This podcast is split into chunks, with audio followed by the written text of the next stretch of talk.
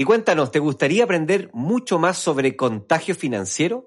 ¿Sabías que las crisis financieras se contagian y se propagan exactamente igual como lo hace un virus?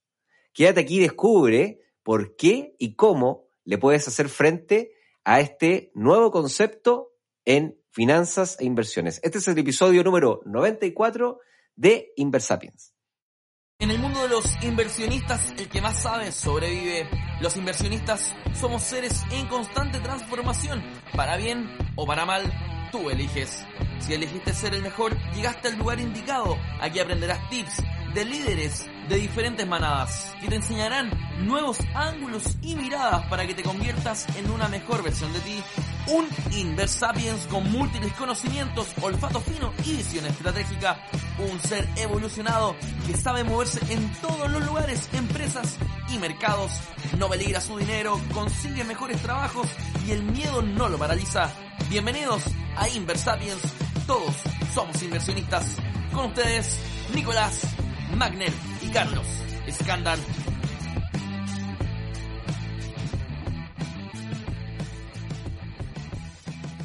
Hola amigos de Inversapiens, ¿cómo están? Bienvenidos a un, al, al, capítulo número 94. Eh, hoy día tenemos un capítulo especial, eh, eh, distinto, y les voy a explicar por qué, pero antes de meternos al capítulo, recuerden ingresar a www.inversapiens.com. Hemos remodelado nuestra casa, tenemos un sitio web 2.0 o 3.0 ya, la verdad que no sé, pero, pero, pero está buenísimo. Eh, como ustedes saben, eh, hay un curso gratuito que lo reciben a cambio de dejar su correo. Es un curso de eh, finanzas personales, de planificación financiera, de libertad financiera, que yo les digo realmente que son los, pas los primeros pasos y pasos fundamentales para poder armar un plan de largo plazo que no tiene que ver tanto con encontrar la rentabilidad del activo más importante, sino que eh, de formar las bases, de armar un presupuesto, de, intentar encontrar tu propósito y a partir de eso poder formar un plan que se adecue a tu perfil de inversionista. Eh, ¿Qué más? Porque vamos a entrar al capítulo y antes de saludar a Nico les voy a explicar por qué este capítulo es especial. Entonces, con Nico nosotros tenemos una planificación de los capítulos, donde tenemos un calendario de contenido, y Nico hoy día me dice, Carlos, Carlos, por favor, por favor, por favor, hoy día quiero hablar de esto que es el paper que estoy, que, que, he estado trabajando, eh, que es súper interesante y bueno, me gustaría hablar de esto. La verdad que yo no sé nada de lo que vamos a hablar, pero eso es bueno porque seguro van a nacer eh, las preguntas adecuadas. Así que, ¿cómo estamos, Nico? Muy bien, un saludo a todos los que nos están escuchando, a la gran tribu cada vez más grande Inversapien. Recuerda que nos estamos juntando todos en el Telegram. Puedes acceder ahí a través del Instagram. Te vas al perfil de Instagram de Inversapiens. Primero nos sigues, después te vas al perfil. Y ahí en el perfil eh, está el botón para acceder al Telegram. Ya hay más de, vamos por los 1100 o algo así que se van agregando. Así que está muy bueno. Además, la lista de correo te permite también acceder a la información que vamos mandando toda la semana, a las novedades y todas las cosas que vamos haciendo acá en el proyecto. Así que más que bienvenido a ser parte de esta tribu. Hoy día tenemos un episodio en donde quiero, quiero comentar algo que no aparece en los medios, ¿Ya? no tanto al menos como debiese aparecer, que tiene que ver con la complejidad del sistema financiero okay. Y, y, y cómo esta complejidad en ciertas situaciones puede ser peligrosa respecto del potencial que tiene para propagar contagio. ¿A qué, a qué, qué contagio de coronavirus? ¿A qué te refieres? Claro, sí, así, así tal cual, como cuando uno, cuando una persona contagia coronavirus, lo pasa mal, en el mejor de los casos, en el peor de los casos puede incluso morir. Lo mismo ocurre con un, con un inversionista. Si un inversionista contagia un shock financiero, lo puede pasar muy mal y en otros casos puede incluso perderlo todo. Oye, Nico. Entonces, eh, eh, tiene, tiene, tiene harta similitud con esto de los contagios desde un punto de vista viral. Oye, entonces la primera pregunta que se me viene a la mente, ¿tiene algo que ver con las finanzas conductuales? ¿Qué es lo que más no, no, no. tiene que ver con los sistemas financieros, tiene que ver con los sistemas financieros. La, mira, en general está bien documentado, sobre todo después de la crisis subprime, de la crisis del 2008, una de las grandes preocupaciones que quedó es que eh, nosotros teníamos una forma de medir riesgo a partir de la estabilidad financiera. O sea, en el fondo decíamos, mira, el riesgo relevante es la volatilidad de los retornos de los activos financieros. O sea, cuánto cambia de un día a otro el precio de un activo. Pero después de lo que vimos en, este, en esta caída fuerte que hubo después de la quiebra de, de, los bancos en Estados Unidos, empezamos a mirar que ese efecto se vio mucho más fuerte como un efecto látigo en Asia. Porque muchos, eh, muchos hedge funds eh, asiáticos compraron estos productos derivados, entonces empezó a caer Asia y después Europa cayó en pánico, cayó Europa, cayó Latinoamérica, como que algo malo que estaba pasando en Estados Unidos se propagó violentamente haciéndolo una crisis mundial. Bueno, eso Nico es parte de las desventajas quizás de la globalización también. Finalmente. Exactamente, ya, exactamente, es una muy buena forma de verlo porque una de las cosas que está poco documentada y que la gente está poco consciente de esto, es que producto de la globalización que trae muchas cosas positivas, hay un fenómeno, que es el fenómeno que les quiero contar hoy día, que se llama sincronización de los mercados financieros. O sea, dado que todos empiezan, los inversionistas empiezan a invertir en forma global, entonces, de alguna u otra forma empiezan a hacer que los precios de los activos se muevan en forma similar. Ya sea en Asia, en Estados Unidos, en Latinoamérica o en Europa o en Oceanía, haciendo entonces que la correlación entre esos activos comience a aumentar, disminuyendo los beneficios de la diversificación. Oye, Nico, tengo una pregunta. Es que no, no, como que al tiro escuchándote se me viene a la cabeza la idea de que finalmente quizás eso es una de las desventajas de la globalización, pero no es porque hoy día estemos hiperconectados a través del Internet, que debe tener, no sé, 20 o 30 años, yo hoy me pierdo en, realidad, porque ya para la, para la Gran Depresión en 1929, que fue una de las grandes crisis financieras, eso también tuvo repercusiones en todo el mundo, incluido Chile. Entonces ahí que había menos, menos globalización, menos interconexión, eh, no existía el Internet, aún así el impacto de, que una economía fuerte tuviera una, crisis impactó a nivel mundial. Entonces, como que hay que, hay que, hay que pensar y decir, chuta, si hace 100 años fue, fue complicada una crisis en una economía potente, imagínate hoy día que nos enteramos en cosa de minutos eh, de, algo que ocurre en otro lugar del mundo. Ya no, está muy bueno, está muy bueno, sí. Hay que distinguir entre, entre dos golpes. La traducción es en realidad un término que se ocupa mucho en finanzas que se llama shocks. Aquí es como golpe, ¿ya? Los shocks, que es como esto, este, este golpe en, en, la tranquilidad, es como cuando uno tiene un lago en calma y cae una piedra, eso es un shock, ¿ya? Entonces, hay que distinguir entre un shock económico y un shock financiero, porque no es exactamente igual. ¿Ok? Un shock económico es cuando en alguna parte de esta cadena de pagos, de este circuito de pagos, alguno de estos eslabones sufre un evento inesperado negativo importante, haciendo que esta cadena de pagos se corte, ¿ya? Eh, causando problemas. Entonces, claro, efectivamente antes los shocks económicos eh, se podían apreciar, porque si yo era, por ejemplo, una empresa que producía acá en Chile, no sé, algún metal, cobre, por ejemplo, y alguno de mis clientes relevantes, como Estados Unidos, eh, se veía afectado por una crisis económica, evidentemente todas las compras futuras que yo iba a tener iban a bajar, haciendo entonces que mi empresa sufriera. Entonces, de esa forma se iba transmitiendo este shock económico. Sí.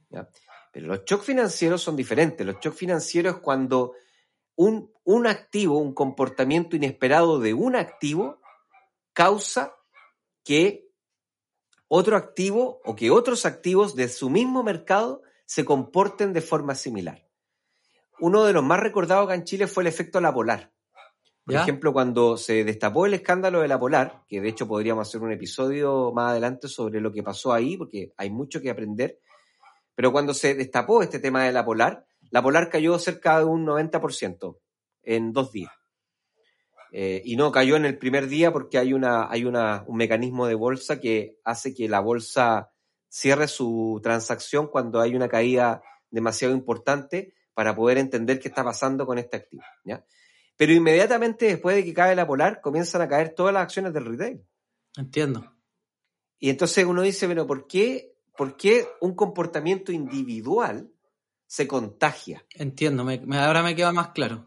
a, otras, a otros activos? Oye, ¿ya? Nico, Nico, ¿y, y podría pasar que un shock financiero puntual? O sea, como que me imagino que igual un shock financiero tiene como correlación con un shock económico.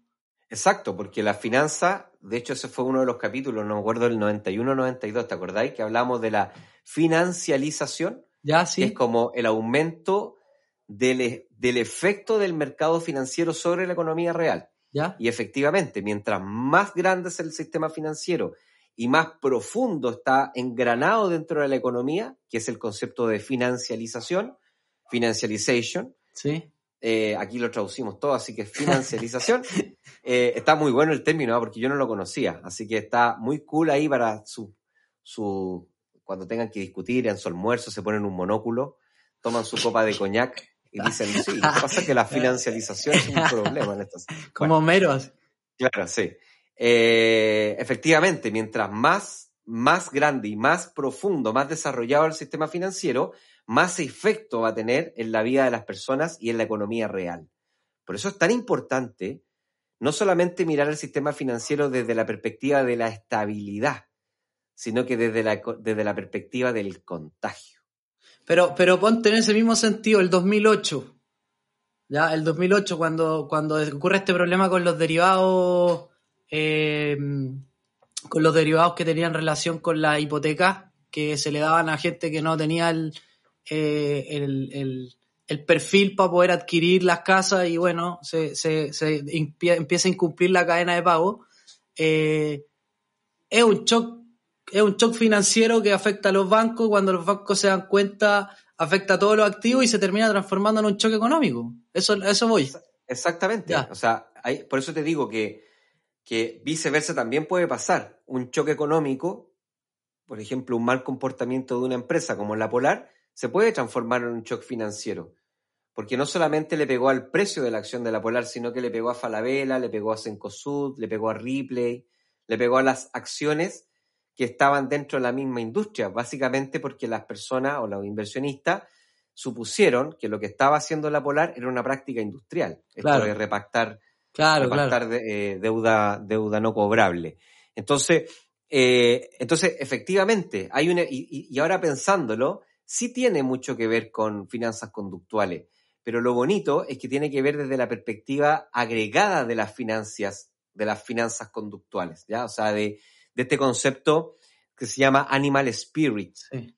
¿ya? O sea, cómo el comportamiento irracional de un, de un inversionista agregado, o sea, si ese, ese comportamiento comienza a ser el mismo comportamiento de la gran mayoría del mercado, efectivamente la transmisión de estos shocks financieros aumenta de velocidad.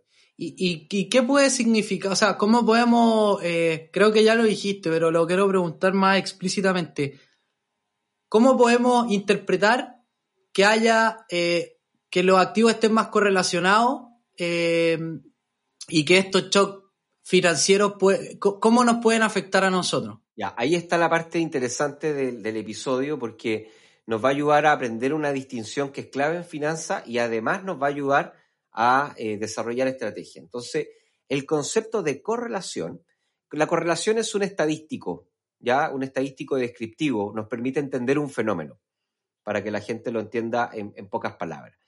Pero nos permite entender un fenómeno observando a otro fenómeno, es decir, nos permite entender la relación entre dos fenómenos. Por ejemplo, cuando yo hablo de promedio, estoy tratando de entender un fenómeno en forma aislada. ¿Ya? Cuando yo hablo de correlación, estoy intentando entender la relación que hay entre dos fenómenos. Ok. ¿ya?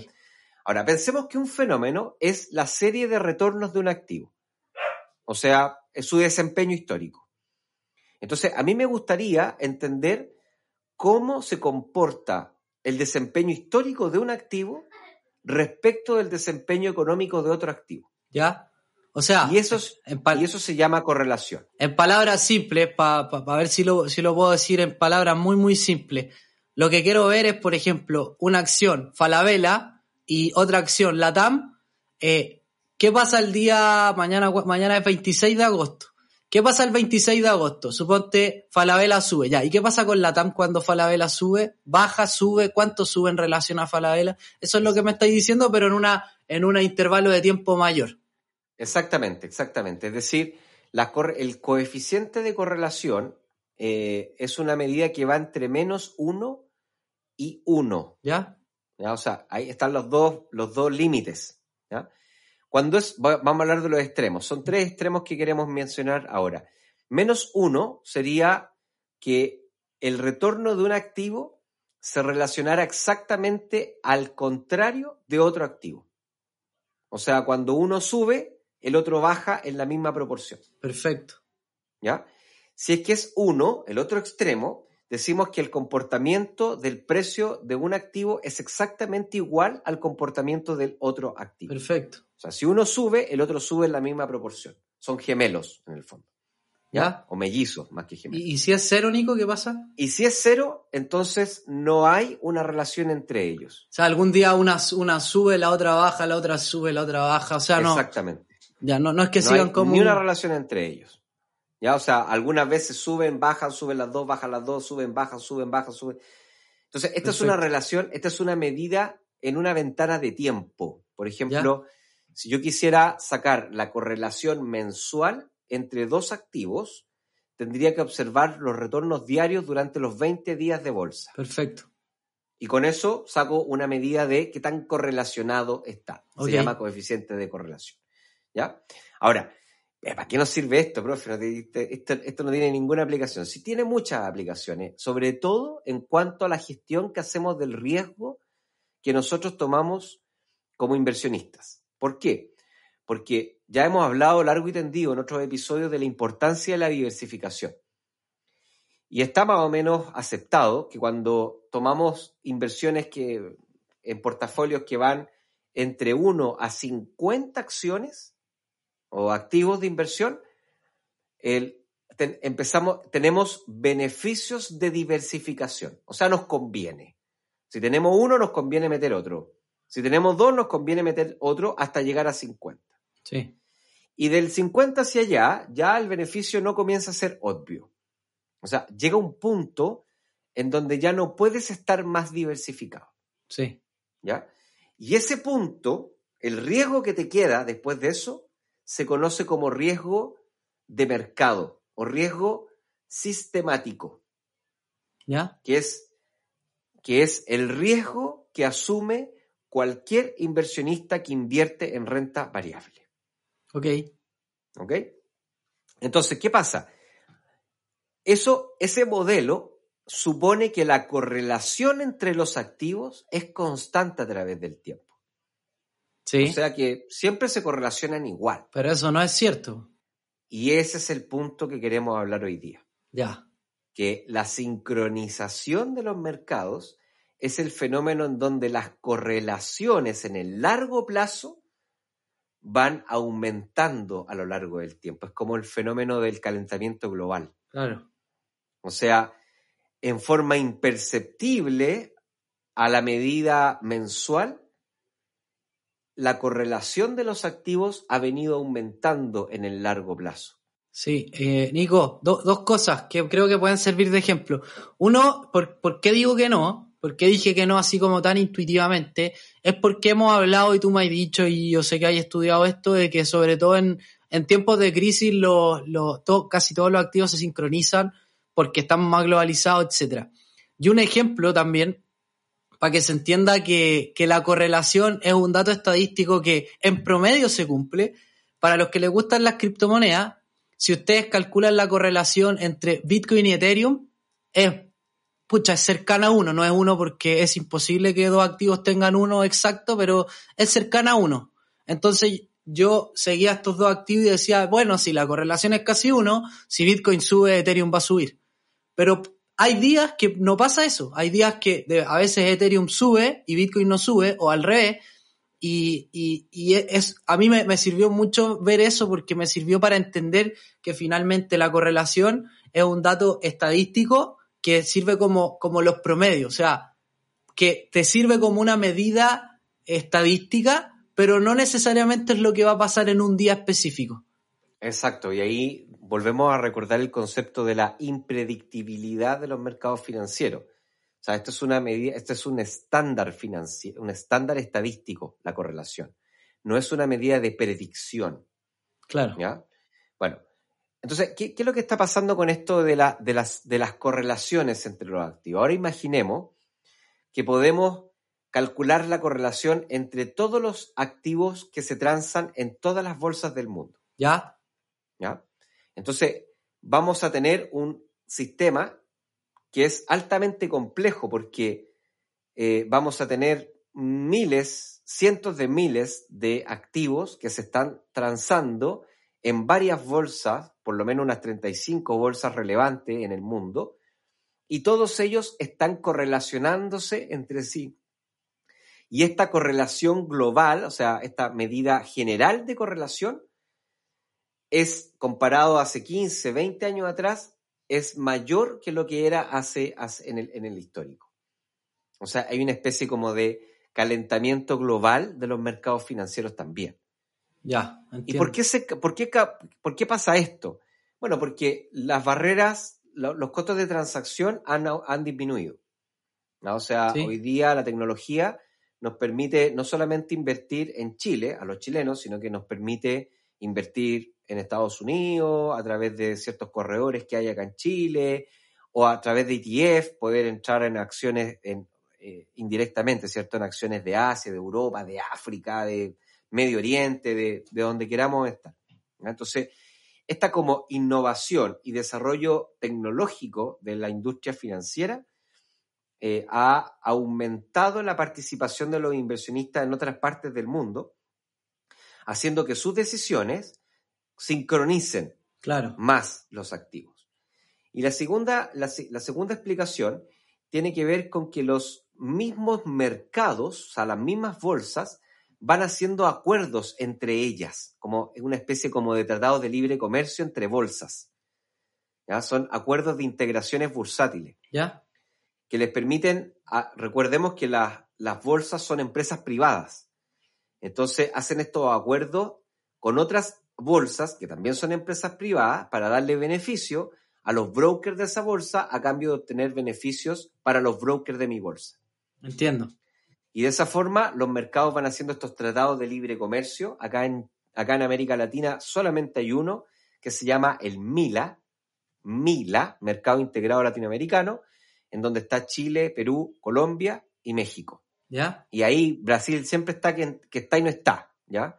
Eh, pero es un acuerdo integrado, entonces eso hace que los brokers puedan operar con ventajas en la bolsa de Lima, en la bolsa de Bogotá y en la bolsa de Ciudad de México. ¿Me fijan? Entonces, eso hace que la cointegración de los mercados aumente Sí. Me- y por lo tanto aumenta la sincronización de los mercados. Sí, E- el primer ejemplo, Nico, que diste como que me, me hace pensar, voy hace, hace 60 años, no existía el Internet, eh, quizá, no sé, yo no vivía, pero eh, me imagino que el tema de invertir eh, en, en un mundo que, era, que tenía menos riqueza, eh, en países más pobres, etcétera, quizá invertir, no, no sé si decir que era un lujo, pero era menos accesible que hoy día no existían las plataformas de trading, no, no existían tantas corredoras de bolsa, quizás no existían tantos bancos, la gente no estaba tan, tan bancarizada, no existían tarjetas de crédito, etcétera. Entonces había menos gente invirtiendo y existía también eh, menor cantidad de noticias interconectadas porque, no sé, pues no existían redes sociales, las únicas formas para poder eh, saber cosas era el diario, los diarios quizás más especializados, la televisión no sé si en esa época habrá, habrá hablado de mercado financiero. eh, entonces, finalmente yo como inversionista en esa época quizá no me enteraba en demasiado, no me enteraba demasiado de lo que hacían los otros. Pero hoy día. Hoy día, o sea, tú querías invertir, hay plataformas, los bancos, puedes llamar a un asesor, te hace una cuenta en cinco minutos. Eh, están todos hablando de la, de, bueno, llevan mucho tiempo hablando de las empresas tecnológicas, Zoom, Netflix, Microsoft, etcétera. Entonces, eh, es súper fácil que los primeros inversionistas quieran ir a ese tipo de acciones y, van a estar siempre ese tipo de acciones en la palestra. Entonces, cuando pase algo contrario, va a salir una noticia en redes sociales y todos los inversionistas retail van a saber, los novatos también, se van a pasar la noticia en los foros, en las redes sociales, etcétera, etcétera, y, y finalmente eso va a hacer que, que haya un comportamiento más de manada que haga que los mercados también estén más sincronizados. Extraordinario, extraordinaria explicación, extraordinaria explicación. Y ahí está mezclado otro, el tercer efecto, ya porque yo les digo tecnología slash financialización, o sea, esto que estabas hablando tú, es cómo el sector financiero crece y se vuelve relevante para la vida de la gran cantidad de la sociedad, de las personas que habitamos esta sociedad. Y eso ha aumentado en el tiempo. Pero también hay un tercer efecto que se llama home bias, que es como el sesgo, el home, home viene de hogar, bias, que viene de sesgo, es el sesgo mental que tienen las personas, los inversionistas, a invertir en activos que están dentro de su país porque sienten o tienen una percepción de riesgo, claro, tienen una falsa percepción de control. Claro. Creen que porque invierten en una acción chilena, por lo menos la empresa está acá en Chile. Claro, yo, yo he viajado en la TAM, voy a invertir en la TAM. Pues ya, ya conozco, conozco el aeropuerto, ya he comprado pasajes por la, por el sitio web. Exactamente, conozco la empresa, la empresa yo la percibo importante, es como decir, oye, Aguandina es una tremenda empresa, pero ¿qué si te vaya acá al lado, Argentina, y decía agua andina y, y sí, mm, ¿qué es eso? nadie, sabe lo que es eso, ¿cachai? Entonces, eso se llama home bias. ¿ya? Y este home bias, eh, a medida que la financialización ha ido aumentando, o sea, que como inversionista vemos que otros están invirtiendo en otros mercados, que están sacando el dinero a invertir en Estados Unidos, con brokers que no tienen comisión, que están haciendo inversiones con ETF, que están comprando criptomonedas que no tienen ningún tipo de eh, zona geográfica, sino que son, es un concepto completamente diferente, empieza ese home bias, empieza a disminuir. Claro. Porque yo como animal social empiezo a mirar la conducta del de al lado y empiezo a sentir otra sensación de riesgo. Claro. Haciendo que esté un poquito más disponible a invertir fuera del país. Ya. Haciendo nuevamente que esto se, globalice y por tanto se sincronice. Perfecto. Entonces, es muy interesante el concepto porque esta sincronización que ya explicamos eh, de qué se trata y por qué ocurre, es relevante para los inversionistas porque a mayor sincronización, menores beneficios le podemos sacar a la diversificación. Claro. O sea, más riesgo. O sea, aumenta nuestro riesgo. Ya. ¿Te fijas? Entonces, está interesante esa perspectiva. Ahora, no solamente aumenta el riesgo desde un punto de vista sistémico, o sea, aumenta, o sea, desde el punto de vista sistemático, perdón, o sea, que, que podemos bajar menos el riesgo de nuestra cartera comprando más activos, sino que además aumenta el riesgo desde un punto de vista sistémico. Repito, para que vayamos ahí eh, afilando nuestras definiciones financieras. Riesgo sistemático o riesgo de mercado es el riesgo que un inversionista tiene que asumir producto de invertir en el mercado de renta variable. Claro. ¿Ya? Y es el riesgo que te queda después de diversificarte completamente. En, palabra, en palabra o en un ejemplo, Nico, eh, riesgo sistemático en Chile, solo en Chile, sería invertir en Elipsa. Exactamente, en las mismas proporciones. Eso tiene un menor nivel de riesgo que solamente invertir, por ejemplo, en Falabella y en Banco Santander, porque ahí todavía puedes agregar empresas que, que agregan diversificación a tu portafolio. Exactamente, exactamente, porque ya lo hemos explicado en otras ocasiones, pero imagínate que vamos a hablar de acción A y acción B para no dejar la escoba. Imagínate que la acción A, tú tienes dos acciones, la acción A y la acción B.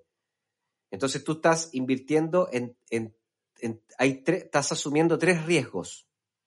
El riesgo del mercado, porque las dos pertenecen al mismo mercado. Ese se llama riesgo sistemático. ¿Ya? Y en el riesgo individual de la acción A y el riesgo individual de la acción B. Por ejemplo, que se les queme una planta, que el gerente estafe, que hagan un mal negocio, cualquier cosa específica de la empresa, no del mercado. ¿Ya? Entonces, ¿qué pasa? En la medida que tú vas aumentando el número de acciones dentro de tu portafolio, este riesgo individual de cada una de las empresas empieza a netearse uno con otro. O sea, una mala decisión en la empresa A es neteada por una buena decisión de la empresa F. Haciendo entonces que después de la acción número 50, ya eliminaste por diversificación todos los riesgos individuales. Todos se netearon con todos. ¿Qué es lo que te quedó? El riesgo sistemático. El riesgo del mercado. ¿Ya? Ya, bueno, ese riesgo sistemático es mayor cuando los mercados se sincronizan. ¿Por qué? Porque del total del riesgo de una acción hay más proporción que es común, porque están todos sincronizados, que individual. Entiendo. Pero además hay otro riesgo, que se llama el riesgo sistémico. ¿Ya? Em, ambos son muy malos nombres porque se confunden. El riesgo sistémico es el riesgo de propagación de un contagio financiero, de un contagio de un shock financiero. O sea, que la caída de la piedra en una parte de la laguna haga olas tan grandes que logren cubrir toda la laguna. Entonces tú, tú decís, pero ¿por qué yo tengo que perder plata si yo ni siquiera tenía la acción de la Polar cuando esto ocurrió? Bueno, porque lo que pasó en la Polar afectó a los inversionistas de la Polar y se contagió al resto del sistema, haciendo que todos perdiéramos. Entonces, es parecido como lo, con lo que pasó ahora con el coronavirus. ¿Por qué un virus en China me tiene que importar a mí que estoy en Chile? Bueno, porque se contagia. Entonces el virus empieza a contagiar, a contagiar, cruza el océano por el avión con un contagiado, se contagia, se contagia, y llega, pues llega a la huerta de tu casa. ¿Te fijáis? ¿Por qué? Porque se contagia. ¿Y por qué es tan peligroso el coronavirus?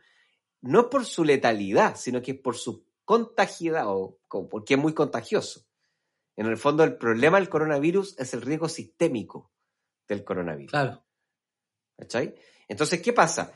Que esta mayor correlación en los mercados, esta mayor sincronización de los mercados, hace entonces que tu cartera esté más vulnerable a que cualquier cosa, cualquier shock negativo que caiga en un activo que inclusive no está en tu cartera, termine afectándote a ti. Sí. Nico, esto, para contarle un poco a la audiencia, eh, esto, esto que estáis contando tú, o que estamos contando en el capítulo, es una, una de las razones por las cuales, eh, no la única, pero una de las razones por las cuales los inversionistas institucionales están teniendo que eh, agregar a su cartera otro tipo de activos, como activos de private equity. Que pueden ser, por ejemplo, para que se hagan una idea, comprar edificios y arrendarlos, o hacer una, hacer una carretera, o hacer una, una, una planta de energía, o comprar un equipo de fútbol. Eh, todo eso entra en private equity o capital de riesgo. eso es lo que, lo que acaba de decir Tico, es una de las principales razones, que es que estos activos alternativos de los que les acabo de hablar, aportan una diversificación a los portafolios de los inversionistas institucionales que hoy día no se están pudiendo encontrar por todo lo que hemos hablado en el capítulo. Exactamente. Y al ser private equity, o sea, al ser activos fuera de bolsa, están un poquito más protegidos del contagio financiero. No, no, no confundir, no es que estén, no es que no les importe. Si el, si el choque es demasiado grande, eh, se va a terminar propagando igual. Pero si son shocks menos importantes, eh, lógicamente eh, va a ser menos. Eh, y explico por qué. Imagínense que ustedes tienen un private equity. Private equity es una empresa que tiene acciones, que reparte acciones, pero que las acciones no se transan en la bolsa, sino que se reparten, se reparten, digamos, entre privados, O sea, sin, sin, no, no, se subastan en un, en un mercado público, ¿ya? Imagínate que este private equity es una empresa que importa, no tengo idea, que importa autos. Entonces, imagínate pasa algo, eh, algo relevante en la bolsa local. Entonces, eh, no sé, algo con la empresa A, para no dar nombre, eh, mala, mala noticia de la empresa A, cae la empresa A. Ese efecto eh, termina siendo suficientemente importante como para hacer una, pequeña propagación en las empresas que están dentro de esa industria. ¿Ya? Y tal vez demasiado, es más grande todavía y se termina propagando los sectores que, son, que están relacionados con ese sector. Y ahí queda.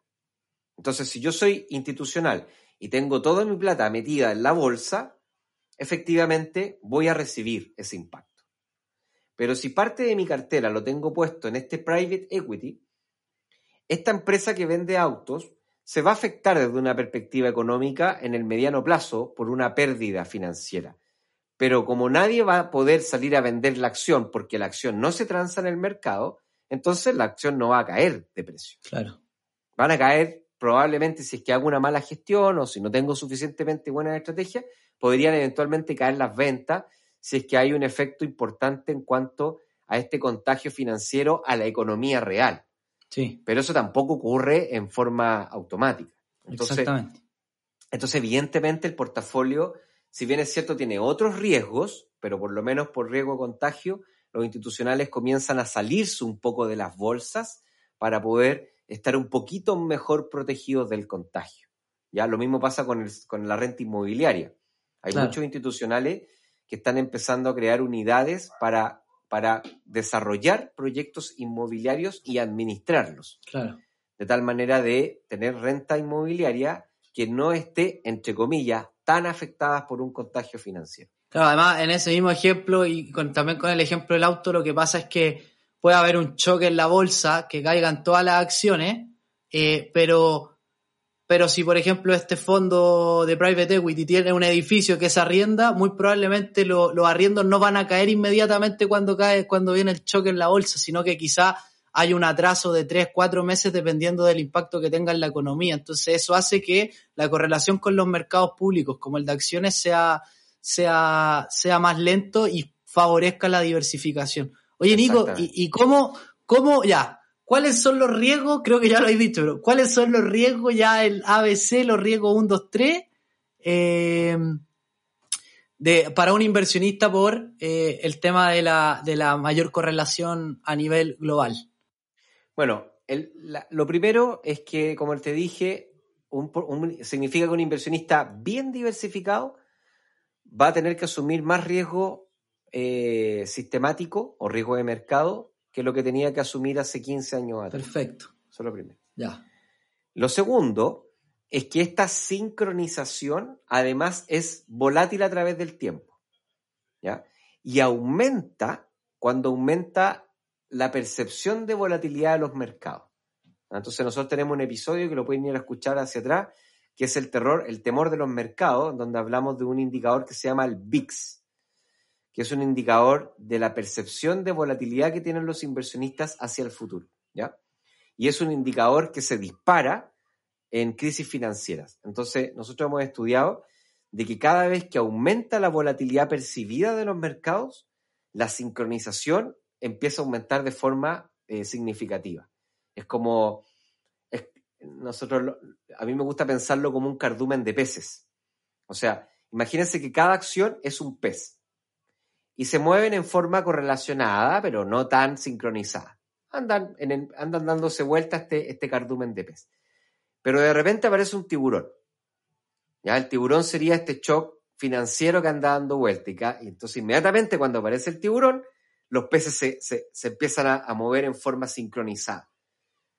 Y después el tiburón desaparece y nuevamente los peces se Ah, empiezan a mover de forma...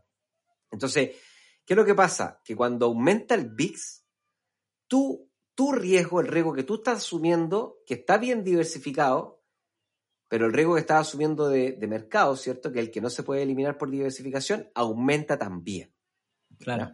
Y tercero, este efecto también hay un riesgo potencial que es el riesgo de contagio. O sea, que es que además de eso, tu inversión se puede ver afectada por un, eh, por un shock financiero que caiga incluso en un activo que no esté dentro de tu portafolio.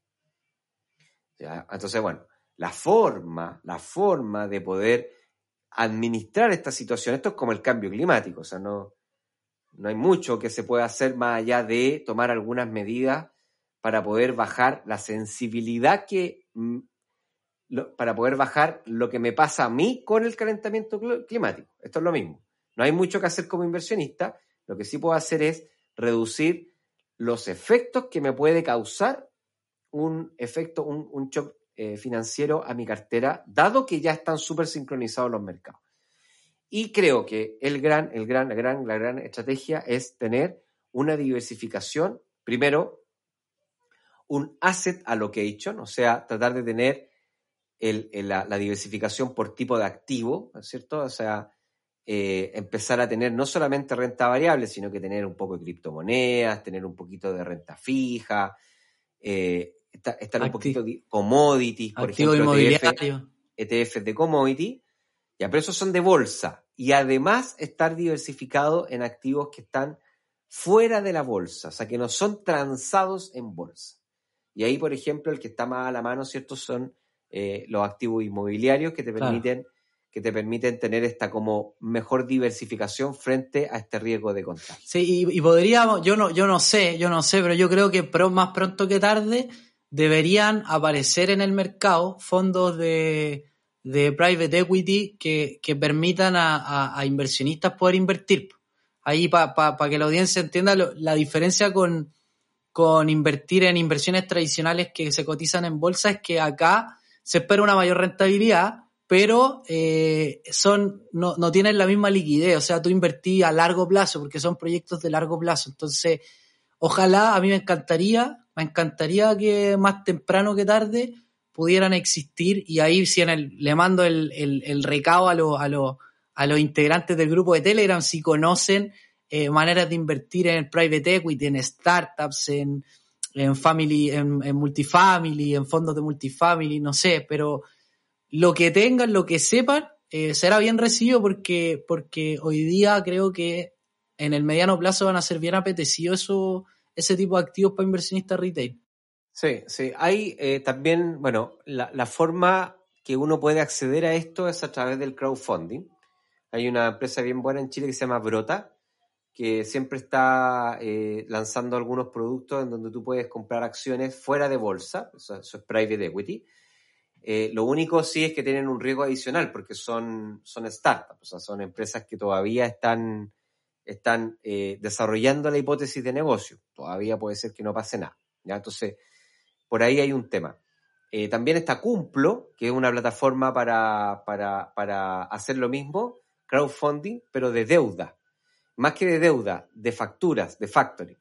Entonces, por ahí también hay otra forma de invertir en mercados en mercados financieros fuera de bolsa y estar mejor diversificado, cumpla y cumplo y brota. Bueno. Em, y hay, varias, hay varios fondos que están, que están ofreciendo estos fondos de renta alternativa, que lo hacen con, mayoritariamente con factoring, que es como lo que se pone bien, bien rentable en épocas de crisis, porque la medida que eh, hay crisis económica, empiezan a cortarse las cadenas de pago y las empresas necesitan liquidez entonces empiezan a estar disponibles a pagar más rentabilidad por factorizar su factura, o sea, por cambiar su factura por dinero, y eso hace entonces que el producto factoring se vuelva interesante y sea como un archivo, un, activo, perdón, de, que, se mueve en contraposición a los movimientos de baja que generalmente tiene una crisis. Sí. Sí, Nico, ahí yo de nuevo reitero el pedido a, la, a, a los Inversapiens si conocen alguna otra manera de invertir en este tipo de activos y que que pueda favorecer a la comunidad, que lo, que lo comenten en el grupo y yo por mi parte no tengo más preguntas. No sé si quería agregar algo no, más. Nada más, nada más que eso. Yo creo que es un extraordinario capítulo desde la perspectiva práctica, eh, pero también desde la perspectiva conceptual. Está, hay varios, varios conceptos que hablamos de financialización, el coeficiente de correlación, la sincronización de los mercados, el riesgo sistemático y el riesgo sistémico. Creo que al menos esos conceptos debería la audiencia anotárselo ahí en su diario para tenerlo ahí, los trabajando, irlos comprendiendo y en la medida que la cabeza vaya mejorando su capacidad de distinguir eh, la, la, pintura, la fotografía financiera, eh, entonces va también a mejorar su toma de decisiones. Evidentemente la educación eh, hace ese efecto. Entonces ese es nuestro aporte Esperemos que le haya gustado. Es un tema muy de frontera, eh, no es un tema que se habla. De hecho, le pueden preguntar, apostaría, que le pueden preguntar a cualquier, eh, a cualquier persona practitioner.